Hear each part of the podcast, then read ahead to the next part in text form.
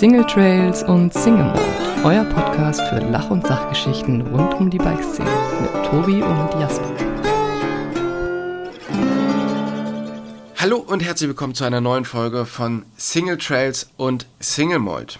Heute spreche ich mit Matthias Rüttnauer und Matthias habe ich letzte Woche kennengelernt und zwar beim Bike24 Festival in Dresden und Matthias arbeitet für den Sachsenforst. Und was genau er dort macht und äh, wie er dazu gekommen ist und wie er so Mountainbiken findet, das ähm, erfahren wir jetzt von ihm. Hallo Matthias, vielen, vielen Dank, dass du dir heute Morgen, äh, dass du extra früh aufgestanden bist für uns und äh, den Podcast mit uns machst. Ja, sehr gerne, Tobias. Eine Ehre sozusagen. Mein erster Podcast.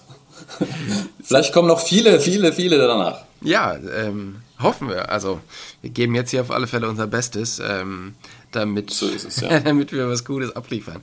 Ähm, ich habe ja schon gesagt, du arbeitest für einen Sachsenforst. Und äh, für mich ist ein Forstmitarbeiter immer ähm, 65 Jahre, grauhaarig und komplett in grün gekleidet. Ähm, du wirkst aber viel, viel jünger und bist auch noch eine ganze Ecke jünger.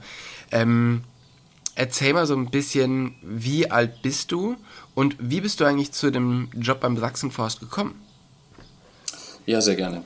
Ähm, ich bin 42, also ich bin Jahrgang 79 und äh, meine Geschichte ist ein bisschen umfangreicher. Also ich bin natürlich auch noch ein relativ junger ähm, Mitarbeiter im Bereich Forst, auch wenn es um den Revierdienst geht. Das ist für uns auch eine große Chance, dass sehr viele neu jetzt gerade reinkommen, weil die ältere Generation steht vor Generationswandel mhm. und ähm, sehr viele gehen in Rente und dadurch werden auch sehr viele Stellen frei. Das ist für uns eine hervorragende Perspektive, so als in aller Kürze. Ja. Ähm, ich komme ursprünglich aus der Finanzbuchhaltung. Ich bin Quereinsteiger und habe dann mit Mitte 35 festgestellt, möchte ich das ein Leben lang machen. Ich habe sehr gut verdient. Ich hatte eine Festanstellung bei einem regionalen Energieversorger mhm. und äh, dachte, jetzt gehe ich mal an die Uni, mache ein Beratungsgespräch im Bereich BWL, weil ich habe keine allgemeine Hochschulreife.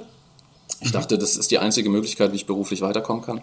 Und dann sollte ich im Zuge dieses Beratungsgesprächs an der Universität meine Unterlagen einreichen. Und ähm, ich habe noch einen Meister gemacht, direkt nach meiner Ausbildung. Und durch den Meister ist es mir ermöglicht worden, dass ich alles studieren kann, was ich will. Ich komme auch überall rein. Mhm. Ähm, hat mir damals die Studienkoordinatorin gesagt. Und ähm, das war natürlich ein Traum. Ich habe dann bei dem Beratungsgespräch so einen kleinen Flyer gesehen von diesem Studiengang in Freiburg Waldwirtschaft und Umwelt. Und das hat mich irgendwie schon angefixt. Also mein mein Papa hat so ein bisschen Wald. Das ist der typische Privatwaldbesitzer mit unter einem Hektar. Und wir waren samstags immer mit meinem Opa so einem alten Traktor im Wald und haben Holz gemacht. Und das war halt schon immer ein Traum.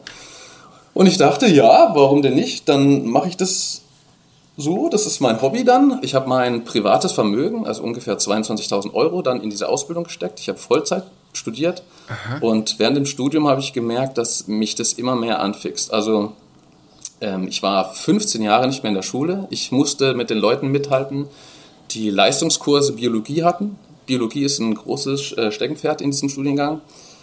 Auch mit Mathematik und Physik hatte ich echt nichts am Hut. Ich war sehr schlecht in der Schule. Ich habe, ich glaube, mein Einreichungsschnitt an die Universität war 3,6. Okay, das also ist gerade so nicht besonders toll. Ja.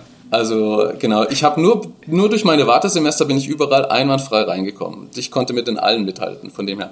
Und ähm, ich hatte auch so Schiss vor den ersten Klausuren und ich habe mich wirklich so rangesetzt. Ich habe mit meinen Kommilitonen gelernt, bis mir der Kopf geraucht hat. Ich hatte wirklich so ein Bammel von der ersten Bodenkundenklausur, weiß ich noch ganz genau. Weil es war so eine Siebklausur, wenn du die nicht bestanden hast, dann bist du rausgeflogen aus dem Studium. Mhm. Okay. Und dann sitze ich, weiß ich noch ganz genau, sitze ich vor dieser Klausur und ich lache, ja, ich lache innerlich, weil das wirklich Pipifax war letzten Endes. Dadurch, dass ich so motiviert war und so gelernt habe, so gewürfelt habe.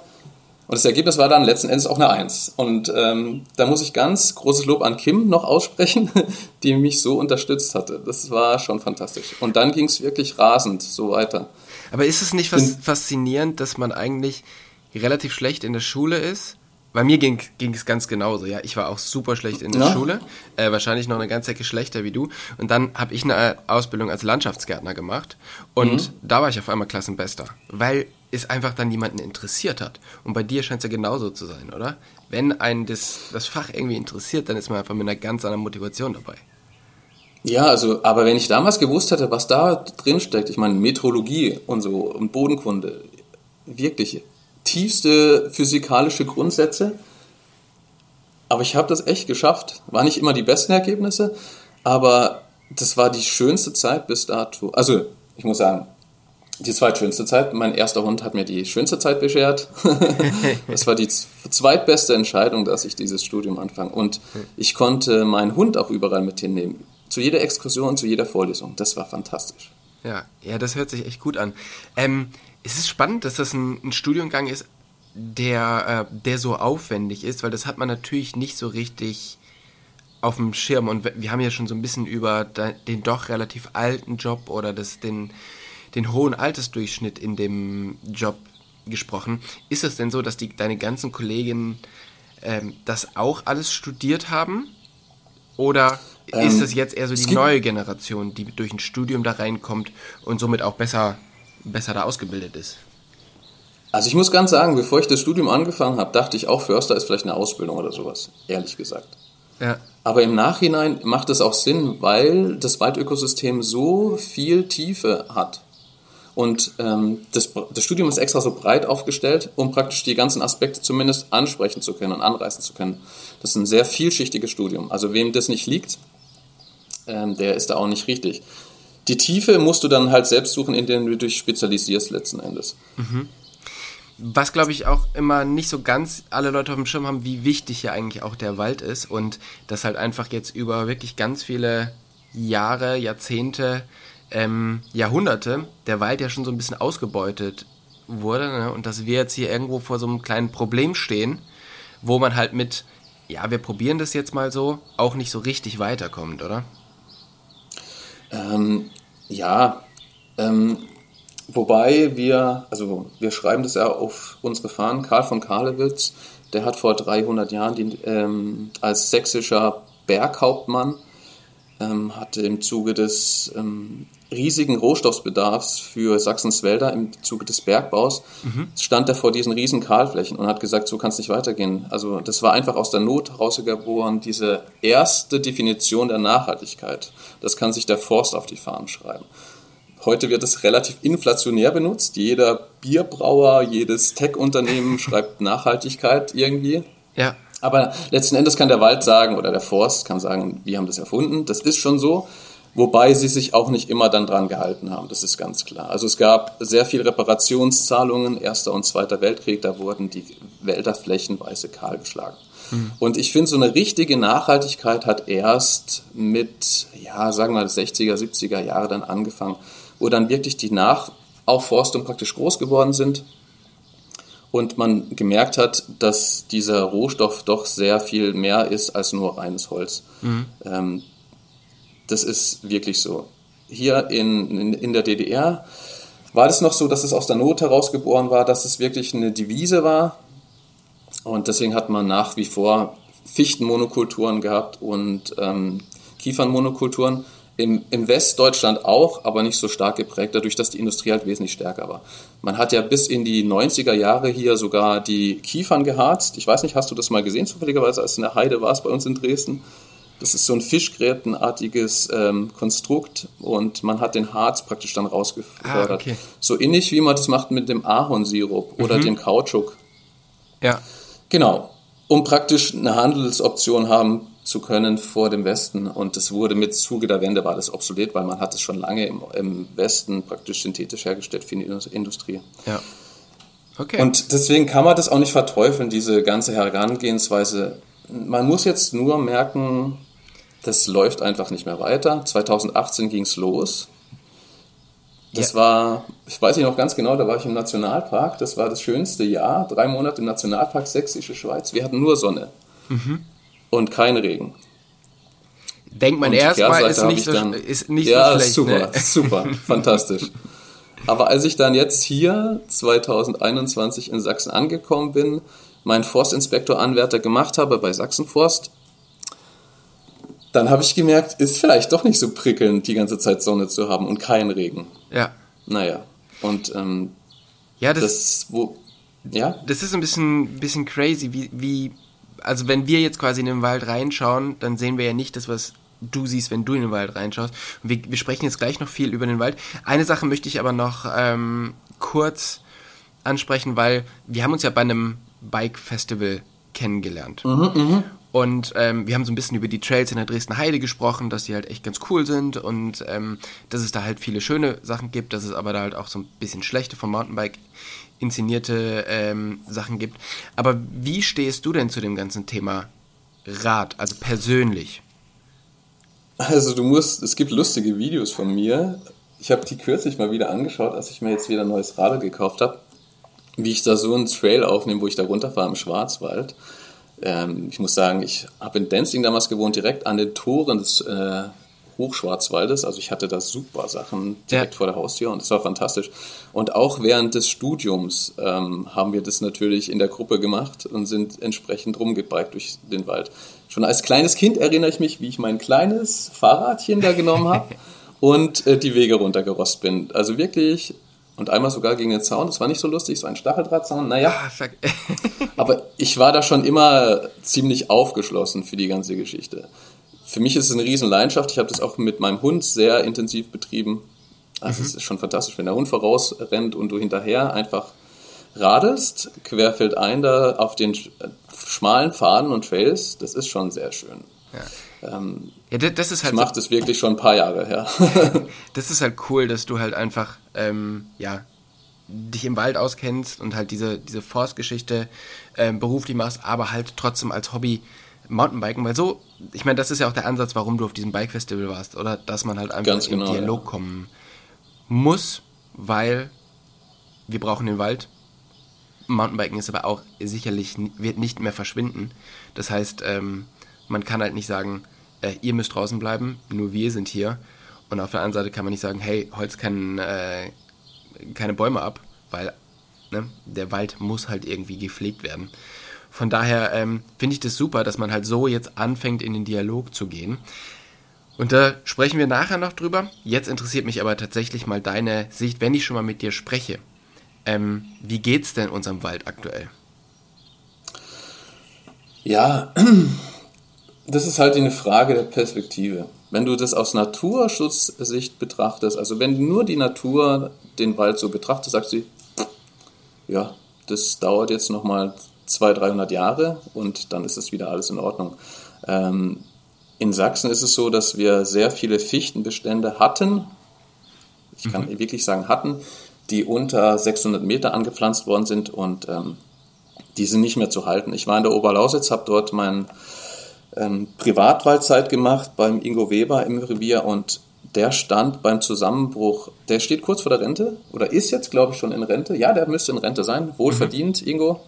Ähm, aber sein Lebenswerk ist zerstört. Also die Fichte in der Oberlausitz, im Oberlausitz Bergland ist weg. Ja.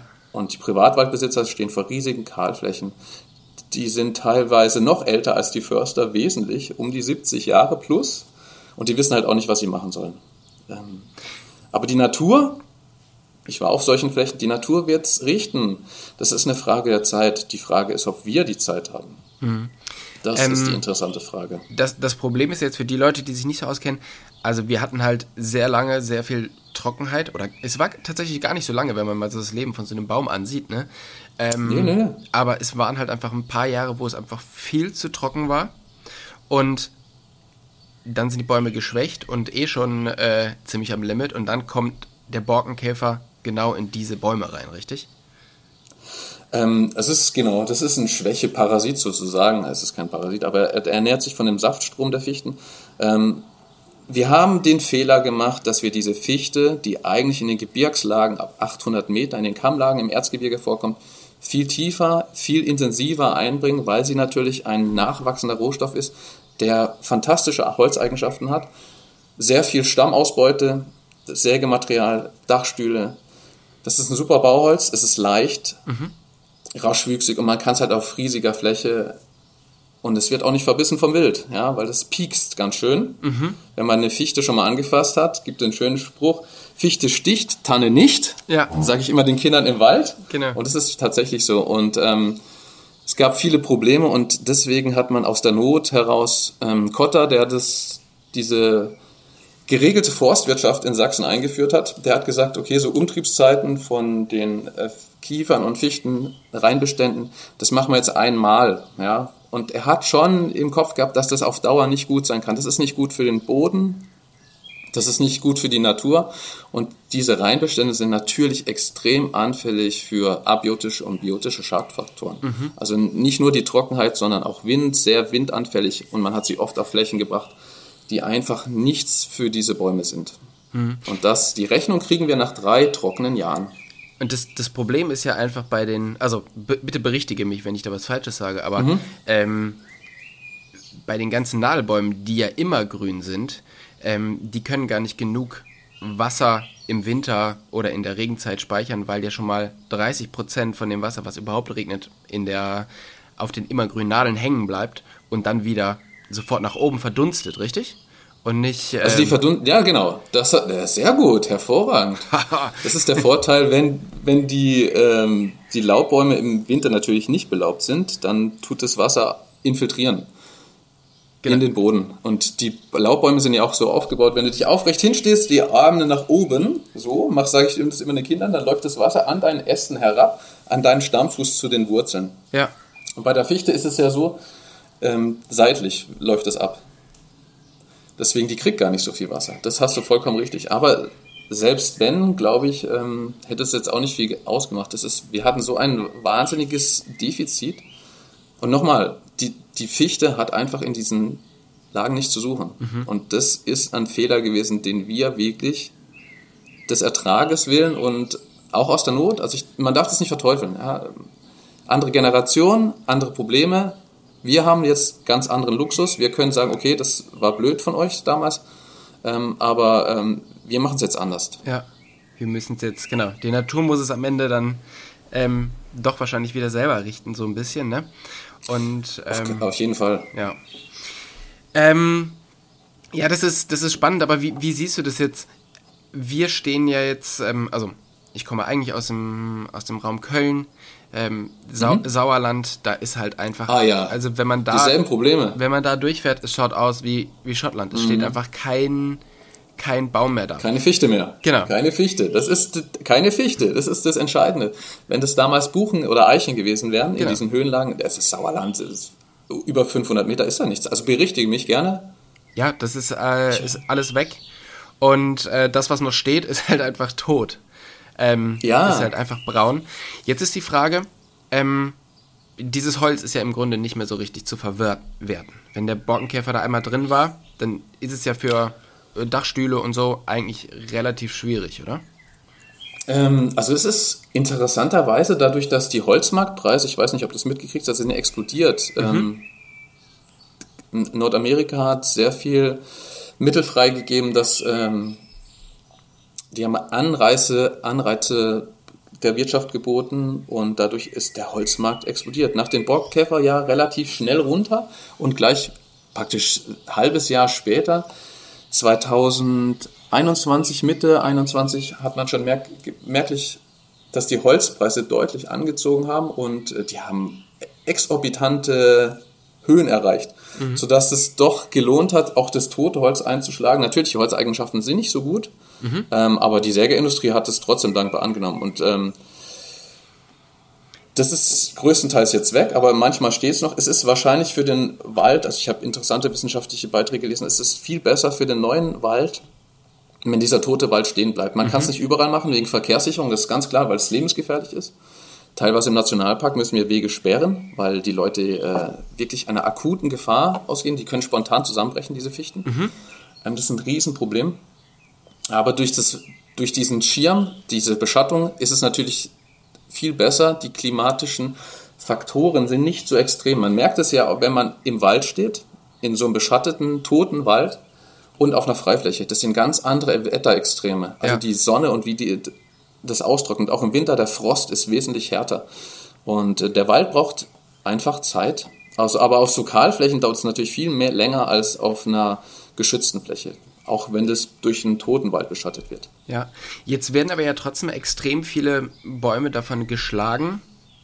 Ähm, und wie, wie gesagt, also zum, zum Holzbauen, äh, viele Sachen geht Ich glaube, man kann noch Pellets draus machen und so, aber viele genau. Sachen ja halt auch, äh, auch nicht.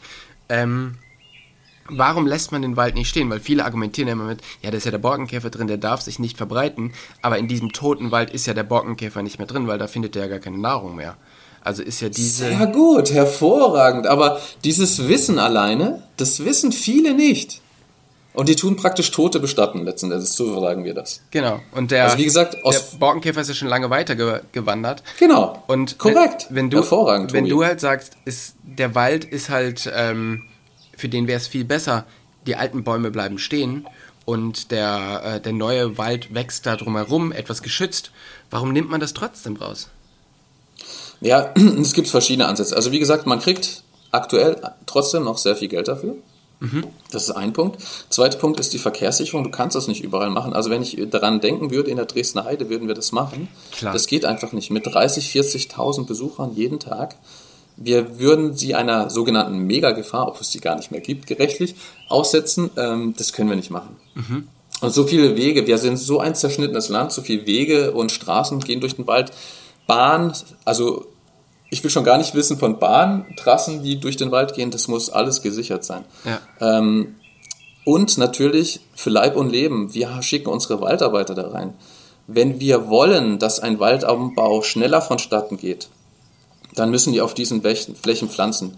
Du kannst dir vorstellen, Tobi, wenn da immer nur Fichten standen, was wächst denn da drunter? Ja, nicht viel, ne? Wieder Fichte meistens. Ach so, und ja, das ist okay. ja ein Problem. Ja. Okay. Die, die verjüngt sich auf diesen Flächen natürlich wieder. Das sieht man sehr schön im Bayerischen Wald. Überall auf diesen Kahlflächen, die schon in den 60er und 70er Jahren abgegangen sind, da sind wieder Fichtenbestände draus geworden. Und wir möchten der Natur einen Schub geben in die richtige Richtung. Und deswegen müssen wir diese Flächen bepflanzen. Und damit die Leute, wir haben Verantwortung für Leib und Leben und das ist das höchste Gut, ja. Bei uns darf niemand ähm, zu Schaden kommen. Der Forstarbeiter, also der Forstwirt, das ist die zweitgefährlichste Berufsgruppe in Deutschland. Das vergisst man immer wieder. Ja. Erst kommt Bergbau und dann kommt Arbeiten im Wald. Echt, oder? Ähm, weil das, ja, das ist so. Man, man sägt mit einer Motorsäge, einer, einer laufenden freien Kette, die Stolpergefahren, das ist Naturraum, herunterfliegende Äste. Und wenn ein Unfall passiert, dann ist er schnell tödlich. Ja, ja, so ein, so ein äh, Baumschlag oder sowas, das äh, geht meistens nicht so gut aus. Ne? Ähm, du erzählst aber ja, oder du hast gesagt, ihr müsst die Wege sichern. Ähm, Genau. Für viele Leute Dresden-Heide extrem großes Erholungsgebiet ja auch. Und das finde ich halt auch spannend. Ähm, wer sind denn die Nutzer des Waldes? Also, wer, wem nutzt der Wald alles? Also der, der Markus Weininger, ähm, der hat mir erzählt, dass es 53 Nutzergruppen seien. Ah, echt? Okay. Ja, also das ist unglaublich. Und ich habe dann versucht, ein paar Mal aufzuzählen, aber das ist ja, also wenn man das mal wirklich durchgeht, dann sind es ziemlich viele. Also von den normalen Wanderer, Spaziergängern, Mountainbiker, Reiter, Geocacher, Trailläufer. Ähm, Das ist aber jetzt ja. wir arbeiten im Wald. das, was du jetzt ja gerade alles aufgezählt hast, das ist ja quasi die Rubrik Erholung. Dann, Genau. dann gibt es ja die Rubrik ähm, Holzbau. Ne? Also, oder, Also du meinst, ja genau, natürlich die Forstwirtschaft, klar. genau. So, das ist klar. noch ein Nutzer und gibt es noch einen dritten Nutzer? Ähm, ja, der Naturschutz zum Beispiel. Der, Also der die Bäume und aber auch die, ähm, die ganzen Tiere und so schützt. Ähm, also es gibt verschiedene, also es, der Naturschutz geht zum Beispiel bei uns in den Wald, gerade in den Priesnitzgrund und zum Beispiel Neophyten bekämpfen. Also das ist ähm, eine ehrenamtliche Aufgabe. Ähm, es gibt sehr viel Vogelkundler. Die Frage ist, ob du das jetzt unter einer Erholung betrachtest, aber die arbeiten auch wissenschaftlich zum Beispiel. Ja. Ähm, es gibt auch Leitungen, die durch den Wald gehen. Die müssen auch gewartet werden. Es gibt teilweise Gebäude, ähm, die ähm, in der Nähe des Waldes sind, die müssen auch entsprechend betreten werden können. Also das sind äh, Leute, die nicht alles zur Erholung dann in den Wald gehen. Aber das ist ja, also das ist ja spannend. Du hast im Grunde diese drei bis vier Interessensgruppen, aber die aktivste oder die, die man sich, die, die so den größten Anspruch erheben, ist ja schon so ein bisschen der, der Forst oder der, der Waldbau, oder? Ich weiß, ich weiß nicht, du, du musst sagen, wie, wie, wie man das nennt. Ich sage immer Waldbau, das ist, mhm. glaube ich, nicht das richtige Wort. Aber. Ähm, also. Wie, wie siehst ja, du das denn? Ähm, also, wie, wenn man das jetzt mal so auf diese drei großen Themen runterbricht, also du hast quasi ähm, Forstarbeiten, du hast ähm, den, mhm. die Erholung und du hast den Naturschutz. Mhm. Wie würdest du das einteilen? Ähm, da würde ich mich einfach an dem Gesetz orientieren. Und das, und das sagt? Waldgesetz sagt Nutz, Schutz und Erholungsfunktion. Jetzt steht zwar die Nutzfunktion an erster Stelle, aber im zweiten Teil dann steht drin, diese drei Positionen sind gleichwertig zu betrachten. Also mhm. diese drei Positionen sind gleichwertig und so versuche ich das auch zu betrachten. Ähm, natürlich ist es noch, wie du sagst, die ältere Generation hat vielleicht eher den Nutzungsaspekt im Fokus. Mhm. Verständlicherweise, die sind immer so erzogen worden. Ja, klar. Die sind auch so, das Studium war auch so ausgerichtet, wirklich nutzen, nutzen ähm, und das Maximale aus dem Wald rauszuholen letzten Endes. Natürlich immer um, unter dem Aspekt der Nachhaltigkeit. Also das dürfen wir nie verletzen. Mhm. Das wird auch immer regelmäßig kontrolliert. Da gibt es sogenannte Forsteinrichtungen, die regelmäßig schaut, dass nie mehr genutzt wird als nachwächst. Es wird mhm. immer ein bisschen weniger genutzt als nachwächst. So, also wirklich, wir bewirtschaften diesen Wald nachhaltig. Das ist ganz wichtig. Das möchte ich nochmal herausstellen. Mhm. Ja, ja, das, ähm, das ist gut. Ähm, aber es ist halt schon spannend, dass man dann halt sagt, okay, denn der, der Erholungsfaktor oder das, ähm, der Wald zum Nutzen der Erholung, wo ja, Wandern, alles, was du halt aufgezählt hast. Mhm. Ja, na klar. Ne, dass das halt wirklich so ein Drittel davon ausmacht, also was halt gleichwertig ist. Und ich glaube, das haben einfach viele Leute nicht auf den, ähm, haben halt nicht auf dem, auf dem Zeiger, dass das halt wirklich auch dafür so nutzbar ist. Und, und das weiß ich. Mhm. Und das finde ich total spannend, weil ähm, und jetzt schlagen wir so langsam den Bogen Richtung Mountainbike.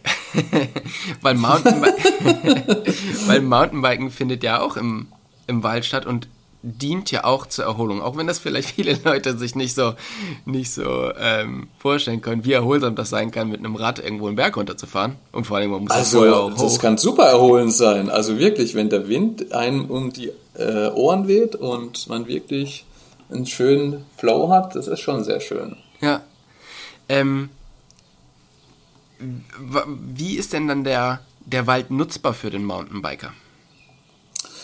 Ja, auch dafür würde ich einfach mal, ich bin mal durch die Gesetze so ein bisschen gegangen. Ich habe mir Baden-Württemberg angeschaut, Sachsen natürlich, weil ich dort arbeite, mhm. und Nordrhein-Westfalen. Und dort ist immer klar definiert, also wir in Mitteleuropa, also speziell in Deutschland, Österreich und Schweiz, wir haben wirklich ein hohes Gut. Wir haben das freie Betretungsrecht des Waldes. Das ist in anderen Ländern nicht so. Mhm. Der Wald darf nicht eingezäunt werden. Mhm. Außer zum Schutz von Kulturen vielleicht. Ähm, der Wald muss öffentlich zugänglich sein. Ich muss ganz klar sagen, wem gehört überhaupt der Wald? Ja? Der Wald, es gibt verschiedene Waldbesitzer. Es gibt einmal die Staatswaldflächen, dann gibt es Bundeswaldflächen, dann gibt es natürlich auch noch ähm, Kirchenwälder, mhm. es gibt ähm, Kommunalwälder und es gibt ähm, die Privatwälder. Und mhm je nach Bundesland ist es unterschiedlich verteilt, aber der Waldbesucher kann das ja nicht sehen, hey, du bist jetzt diese Fichte, du gehörst jetzt dem Privatwaldbesitzer. Ja. Und ähm, wir können, der Privatwaldbesitzer zum Beispiel darf nicht seinen Wald einzäunen, ja, der darf nicht sagen, okay, da darfst du nicht drauf. Und das ist unglaublich viel wert. Wir dürfen wirklich zu jeder Tag- und Nachtzeit diesen Wald betreten, solange wir uns entsprechend respektvoll verhalten. Das ist noch ganz wichtig. Mhm. Und speziell auf das Radfahren muss ich sagen, dass Baden-Württemberg zum Beispiel die 2-Meter-Regel ganz klar hat. Ja. Das Radfahren auf Wegen unter 2 Meter Breite sowie das Reiten und Radfahren auf Sport- und Lehrfahrten ist nur in Ausnahmesituationen gestattet. Mhm. Ähm, Sachsen sagt da einfach, das Radfahren ist grundsätzlich nur auf Straßen und Wegen gestattet und so ähnlich verhält sich das auch in Nordrhein-Westfalen. Mhm. Ja, was soll man jetzt dazu sagen? Damit haben wir letzten Endes auch schon die Antwort ja, das, in, das Trails sind einfach keine Wege. Mhm. Aber und schmale Wanderpfade auch nicht. Und äh, jetzt mal einfach mal unter uns. ähm, warum darf jetzt quasi der Pilzsucher, du hast ja gesagt, es gibt das freie Betretungsrecht mhm. und das besagt aber ja auch, du darfst querfeld einlaufen. Du musst dich nicht Genau, an die ganz Wege genau. halten. Ähm, und du darfst, so, solange es respektvoll ist, darfst du Mhm. dich auch zu jeder Tages- und Nachtzeit da drin äh, bewegen.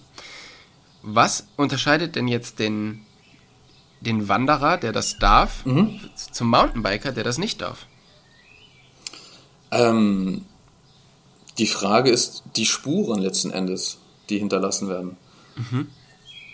Man sieht ganz klar, wo die Mountainbiker lang gefahren sind. Also wenn du jetzt bei dem ersten Beispiel Pilzsucher oder Jäger bist, du siehst es letzten Endes nicht, wo du lang gelaufen bist.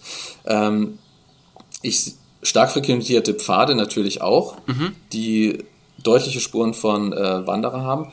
Aber das sind auch ausgewiesene Wanderpfade letzten Endes. Und wenn die ausgewiesen sind, ist das auch alles richtig. Ähm, wir möchten auch nicht, dass die Leute wirklich massenweise querfeld einlaufen. Da gibt es ja auch so gewisse Events und ähm, versuchen wir auch zu unterbinden, weil sie auch Schäden letzten Endes machen.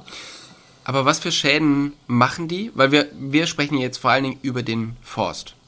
Wenn man jetzt natürlich mit dem Jäger spricht, der sagt dann wieder andere Sachen. Aber was für, für Schäden äh, verursacht denn der Mountainbiker zum Beispiel im Wald? Also es geht ganz klar um Bodenverdichtung und Erosion. Also schwerpunktmäßig zum Beispiel kann ich dir aus der Dresdner Heiden berichten. Das ist eine reine Sanddüne. Und ähm, wenn du auf starken Gefälle querfeld einfährst, dann löst du den Sand raus. Und der nächste Starkregen löst noch mehr raus. Und dann entstehen riesige Rillen und Rinnen. Die Wurzeln werden teilweise freigelegt. Du hast ja die Bilder gesehen, glaube ich. Ich glaube, um dann aber gezeigt ganz habe. kurz, ich glaube, das ist nämlich was, was auch viele Leute nicht wissen. Das ist gar nicht die Spur, die der Mountainbiker macht, was, also in, in, in der ersten Instanz, die der Mountainbiker macht und der da hinter sich guckt und denkt sich so, ja gut, so groß ist die Spur nicht, sondern es ist eher, Ja. dass, dass der eine Spur legt und da fließt dann quasi das Wasser runter und quasi wie ein neuer Bach entsteht und der nimmt dann richtig viel mit. Ne? Aber der Aus Genau, das ist so, Auslöser ist, ja. halt der Mountainbiker. Nur der sieht's halt nicht. Weil der die Folgen Genau, halt nicht also sehen kann. ja, so ist das. Also er muss halt dann hier regelmäßig dann fahren und äh, es ist auch nicht auf jedem Waldboden identisch, aber die Bodenverdichtung ist halt da. Ist, ähm, das Wasser kann halt nicht einsickern durch den Boden. Und Aber ist je es. mehr, Also, sorry, Ja. wenn ich da mal einhake, aber mich interessiert es Nee, wirklich. klar. Ne? Du merkst, das, ich brenne voll über das Thema. Ähm, weil ich, ich verstehe voll viele Sachen und finde auch voll viele Sachen voll ähm, super richtig, ja. Aber ist ein Mountainbiker wirklich ein Grund für eine, für eine Bodenverdichtung, wenn er durchfährt? Weil man muss ja sagen, ähm, wir haben das zum Beispiel bei uns, da wird gesagt, der, der Mountainbiker verdichtet den Boden und daneben ist eine Harvesterspur. Ne? Und ich meine, es gibt ja auch andere, ähm, andere Leute, die sagen halt, ein Mountainbiker, der verdichtet, also der verdichtet den Boden nicht. Das, das ist nicht so. Sondern es gibt halt andere Ja. Sachen, die der Mountainbiker verursacht und die, die nicht gut sind. Aber die Bodenverdichtung kann man tatsächlich vernachlässigen, weil da gibt es einfach so viel in, äh, im deutschen Wald, was halt einfach viel mehr den Boden verdichtet. Ja, ja, auf den Harvester oder den Vorbau, da wurde ich schon öfters angesprochen. Das ist schon so, die verdichten natürlich auch den Boden, ganz klar, und das ist genauso schädlich. Ähm, es ist immer eine Frage der Intensität. Also in der Dresdner Heide zum Beispiel, wenn die stark frequentiert sind, die Trails, dann geht das relativ schnell. Und ähm, du kennst es ja, ein reißvolles Spürchen im Wald, da fahren wir doch mal lange gucken, was da rauskommt. also, oder? Letzten Endes ist es doch so. Äh, und dann, das machen immer mehr. Und ähm, Harvester, Forwarder, klar, machen das auch. Die machen es sogar auf vier Meter Breite teilweise. Aber die haben klare Regeln. Es gibt Vertragsstrafen, wenn diese Leute in den Bestand fahren. Die Förster weisen ihnen Rückegassen und Maschinenwege zu. Die dürfen sie nicht verlassen. Alle 40 Meter, jetzt ist es neu in Sachsen, alle 40 Meter ist so ein ähm, Rückegasse, um praktisch den Holzvorrat, der da drin liegt, zu erschließen und den Wald pflegen zu können. Ja. Ähm, das ist notwendig, dass wir das macht. Wir wollen alle diesen klimaneutralen Rohstoff letzten Endes haben. Das ist der einzige, der in der Lage ist, fossile Energieträger wie Stahlbeton zu ersetzen. Zum Beispiel im Bau, das ist sehr wichtig, auch im Zuge des Klimawandels. Deswegen wollen wir auch nicht auf die Nutzung verzichten. Das ist ganz klar. Wie gesagt, die drei Funktionen sind gleichwertig. Ähm, jetzt ist es aber so, dass der Mountainbiker auch eine klare Regel hat, was er darf und was nicht.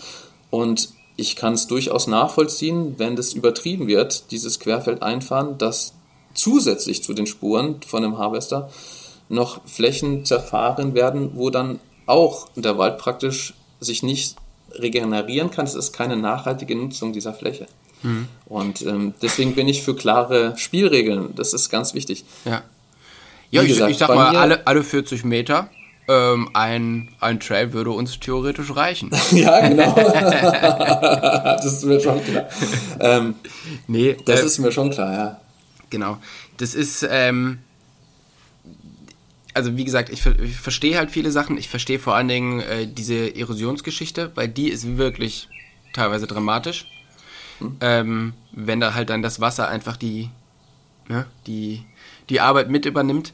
Ähm, Bodenverdichtung halte ich immer so ein bisschen für, ja, ich meine, wir, wir fahren auf einer Spur, ich meine, diese Trails, aber da muss man auch unterscheiden. Du hast mir Bilder gezeigt, wo Leute ähm, Trails gebaut haben, oder es sind ja schon keine Trails mehr, sondern es sind Bikepark äh, ähnliche Sachen, wo ja. auf zwei Meter wird Erde abgetragen, da wird mit einer super schweren ähm, Rasenwalze irgendwie der, der Trail gebaut.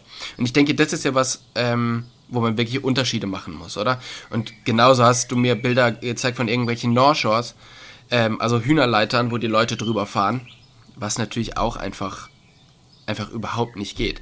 Aber diese schmalen Wege, auf denen man einfach runterfährt, sind die wirklich so problematisch, wie man es immer her hinstellt? Die Masse macht's. Also in der Dresden Heide ist es das Problem. Also ich bin die gefahren, ja. Auch natürlich ist es ein gewisser Reiz für mich, gar keine Frage. Es ist auch sehr schön hier in der Dresden Heide. Du kannst, wenn du von Langebrück startest bis Dresden-Albertstadt, ähm, kannst du fast 8, 9 Kilometer bergab Trails fahren. Mhm. Also das ist schon sehr luxuriös. Wenn aber die Trails 3, 4, 5 parallel laufen, dann frage ich mich natürlich, wo ist denn der Wald noch? Mhm. Und das ist die intensive Nutzung. Ich glaube, die meisten Revierleiter, wenn sie jung und aufgeschossen sind, haben nichts dagegen, wenn ein Trail durch ihren Wald läuft. Aber wenn das überhand nimmt, gerade im städtischen Bereich, dann ist es einfach zu viel. Und du kannst diesen Wildwuchs ja gar nicht eindämmen letzten Endes. Du kannst ja, wir arbeiten von 7 Uhr morgens bis 16 Uhr abends. Und ähm, die Leute kommen Freizeitraller nach Feierabend am Wochenende. Wir können das gar nicht kontrollieren letzten Endes. Mhm. Ähm, das ist so eine Wildwuchs letzten Endes. Und das mit den Bikeparks im Wald, das ist nochmal eine ganz andere Hausnummer. Da sind wir uns vollkommen einig. Aber auch diese Personen kriegen wir nicht. Ja. Die kriegen wir nicht. Das ist ein Riesenproblem. Ja, die Polizei, selbst wenn wir die in den Wald holen würden, die sagt, ja, äh, es gibt andere, wichtigere Dinge, als sich um den Wald zu kümmern. Aber ja. wir Mountainbiker haben, glaube ich, ein essentielles Interesse, diesen Wald nachhaltig zu bewirtschaften, in Anführungszeichen, dass auch unsere Kinder, unsere Kindeskinder auch noch durch diesen schönen Wald kurven können. Ja. Ja, de genau deshalb finde ich es halt so spannend, ähm, dass man, dass ihr jetzt in den Dialog mit den Mountainbiker geht und halt einfach gemeinsam versucht, Lösungen zu finden, oder? Weil, wie du sagst, ein Trail ist okay. Ähm, Wenn es halt einfach 18 Trails nebeneinander sind, da wird das Problem. Und wenn man dann halt irgendwie anfängt, irgendwelche fetten Sprünge zu bauen, irgendwelche äh, North Shots irgendwie wirklich auf eine große Fläche den, den Boden zu verdichten, da wird es halt einfach äh, wirklich gefährlich. Ne? Also.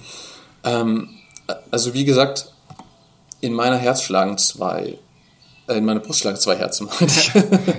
einmal der Förster und einmal der Mountainbiker. Und natürlich kann ich aus beruflicher Perspektive sagen, das ist nicht okay mhm. dass da ein Trail ist. Das kann ich, ich kann das als Sachsenforst-Mitarbeiter kann ich das nicht sagen. Das ist ganz klar. Als Mountainbiker kann ich eure, unsere Perspektive natürlich verstehen, dass wir das Bedürfnis haben und so. Und mein Anliegen wäre es jetzt, wirklich dieses im Einklang zu bringen. Mhm. Ja. Ähm, und deswegen bin ich auch bestrebt, in den Dialog zu treten. Der Herr Stelzig aus Bühler, der Revierleiter, hat gesagt, wir gehen an diese Messe. Es ist wichtig, dass diese Messe stattfindet und wir brauchen einen Stand. Und ich habe ihn da voll unterstützt und habe gesagt, ja, ich gehe am Wochenende hin mhm. und mache das. Bau den Stand auf und betreue den das ganze Wochenende. Und das hat, die Erfahrung hat mir gezeigt, dass das so wichtig war. So viele Leute haben mir ihren Dank ausgesprochen, Komplimente ausgesprochen, dass Sachsenforst wirklich Gesicht zeigt. Mhm. und sich klar zu der Position bekennt, dass wir die Biker als Nutzergruppe im Wald haben und dass wir eigentlich mit denen umgehen müssen. Mhm. Wir haben extra einen Flyer entwickelt und das historische Wegenetz in Dresden, das bietet wirklich unglaublich viele Möglichkeiten. Insgesamt haben wir 500 Kilometer Wege auf 6000 Hektar. Das ist ein Wegenetz, das gibt es so nicht. Also ich habe es noch nie gesehen in ganz Deutschland. Ja, das ist schon crazy, ja. Und da, da kann man schon verstehen, dass da nochmal der Fokus ist, warum noch zusätzlich zu diesen Dingern? ja. Verstehst du, was ich meine? Ja, ja, klar.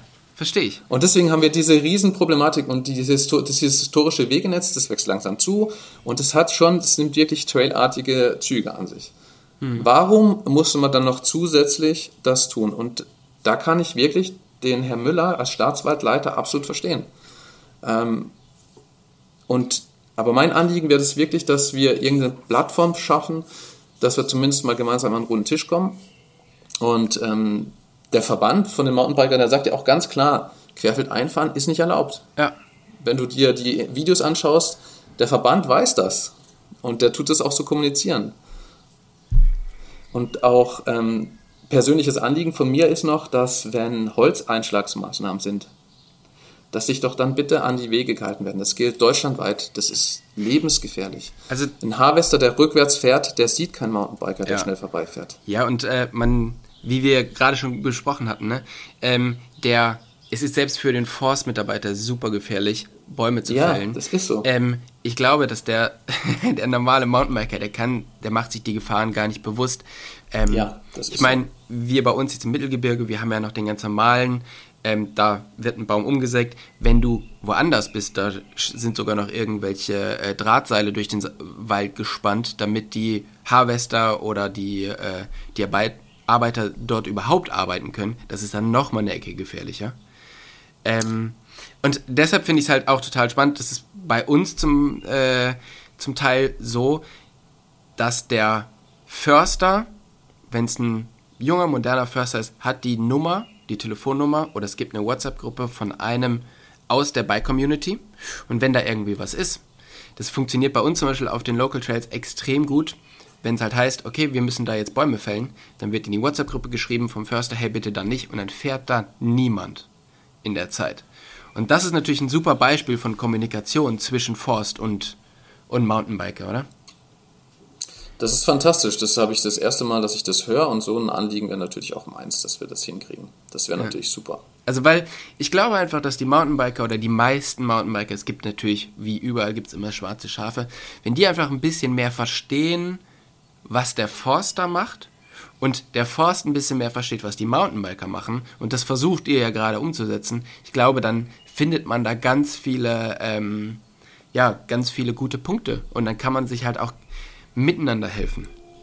Wir haben zum Beispiel auch. Absolut. Ähm, ich ich kenne einen, ähm, einen Athleten, den äh, Christian Texer, die helfen zum Beispiel auch immer mal wieder, wenn der Förster Hilfe braucht, dann gibt es einen großen Einsatz und dann steht da nicht ein Förster mit einem Helfer, sondern stehen einfach 20 Mountainbiker, die meistens ja körperlich vielleicht sogar noch ein bisschen fitter sind und packen mit an, wenn irgendwas, wenn irgendwas Einfaches gemacht werden muss. Ne? Und ähm, das ist halt schon cool, dass sich das halt wirklich überall so ein bisschen entwickelt. Aber ich denke mal so, als Forst seid ihr da wirklich Vorreiter, dass ihr wirklich aus so einer großen Organisation jetzt schon mit, ähm, mit den Mountainbikern in Kontakt kommt. Oh, jetzt hast du Vorreiter.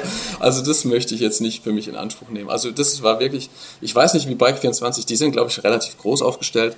Ähm, Dresdner Heide ist natürlich mit 500.000 Einwohnern in Dresden ein sehr stark frequentiertes Naherholungsgebiet. Wir mhm. sind glaube ich aus der Not heraus mussten wir das letzte Mal auf die Leute und so einen Flyer entwickeln.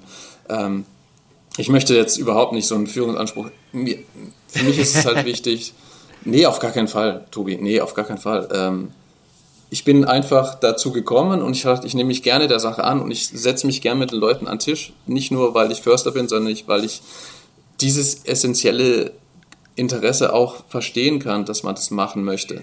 Und gelenkte Bahnen sind, glaube ich, das das Ziel, worauf wir hinarbeiten müssen. Ich kann das auch nur anregen. Ich bin jetzt nicht der Entscheider. Das Aber was wäre denn dein hat das in der Hand. Was wäre denn dein persönlicher Traum, um das mal so zum, zum Schluss des Podcasts noch zu, zu einfach mal reinzuwerfen? Wie würdest du dir denn persönlich mit den zwei Herzen, die in deiner Brust schlagen, ähm, das Mountainbiken im Wald in Zusammenarbeit mit der mit dem Forst vorstellen? Also ich habe mir viele Gedanken darüber gemacht, nachdem ich die ganze Messe mal innerlich reflektiert habe. Und ähm, mein Wunsch wäre, dass die Mountainbiker auch Verantwortung für den Wald übernehmen. Mhm. Und wenn das wirklich im Einklang funktioniert, dass zum, also mal angenommen, also das ist reine Zukunftsspekulation hier, was ich sage. Mal angenommen, es wird in der Dresdenheit ein offizielle Trails erlaubt, also wirklich eine schöne Strecke. Man mhm. kann es ja testweise mal so initiieren und schauen am Probelauf, wie das funktioniert. Und wenn es angenommen wird, und ähm, dass wir dann auch der Bike-Community praktisch die Streckenverantwortung abgeben. Mhm. Das heißt, dass die dann verantwortungs, ähm, verantwortungsvoll mit dem Wald umgehen. Das heißt, ähm, dass Sperrungen zum Beispiel respektiert werden, so wie eine WhatsApp-Gruppe, wie du das beschrieben hast. Mhm. Dass aber auch illegale Sachen zurückgebaut werden. Mhm. Dass wir dann sagen können, hey, hier, schaut mal bitte, ähm, geht mal umher und wenn ihr Leute fahren seht, dass ihr auch die Leute sich selber aufklären. Also wenn ich das jetzt sage in meiner Uniform, dann ist das ja was ganz anderes, als wenn das ein Biker sagt, oder? Ja. Also das ist ja. ja, das ist ganz wichtig letzten Endes. Und wenn das so funktionieren würde, dass wir alle miteinander reden, auf einer gleichen Ebene, mit dem entsprechenden Respekt, ähm, dann denke ich, würde das die entsprechenden Früchte tragen. Und ich glaube, solche Projekte gibt es ja, das hast du ja selber schon gesagt. Bei mhm. euch im Sauerland funktioniert es, dass der Förster offizielle Tests zugelassen hat. Aber ich glaube, er wird auch nicht viel mehr zulassen. Aber ihr habt dann praktisch auch Verantwortung übernommen für den Wald. Und das ist das, wo, wo ich gerne hinwollen würde. Mhm.